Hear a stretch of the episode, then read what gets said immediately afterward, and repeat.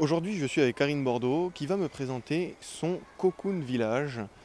Le concept est relativement simple. Nous sommes dans les montagnes, à côté de Porto Vecchio, en Corse, et on va aller dans ces bulles qui sont posées sur ces massifs rocheux au milieu de la forêt.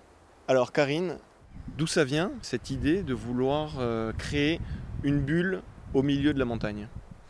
Alors, à la base, c'est un changement de vie. Euh, je travaillais dans une agence de communication, j'étais directrice d'agence pendant très longtemps. Rien à voir du coup Strictement rien à voir.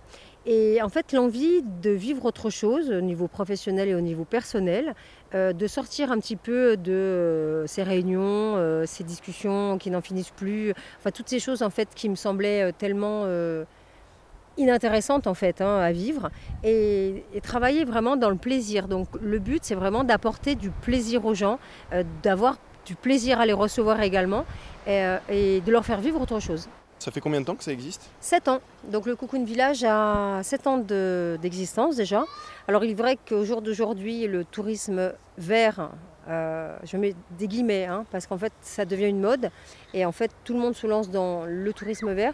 Il faut quand même faire la différence entre un tourisme vert et un écotourisme, euh, où on a vraiment dans le respect de la nature, c'est-à-dire qu'on ne génère pas de pollution, donc on n'a pas de déchets. Euh, et le jour où on s'en va, tout doit disparaître. C'est-à-dire que le jour où on enlève les cocoons de la falaise, c'est comme s'ils n'avaient jamais été là. Donc il n'y a pas de bétonnage, rien n'a été fait voilà, pour, pour laisser une trace dans le temps. Vous faites en sorte de n'être que de passage ici. Exactement, mais de toute façon, c'est notre loi à tous, non? Merci beaucoup, Karine. Merci à vous.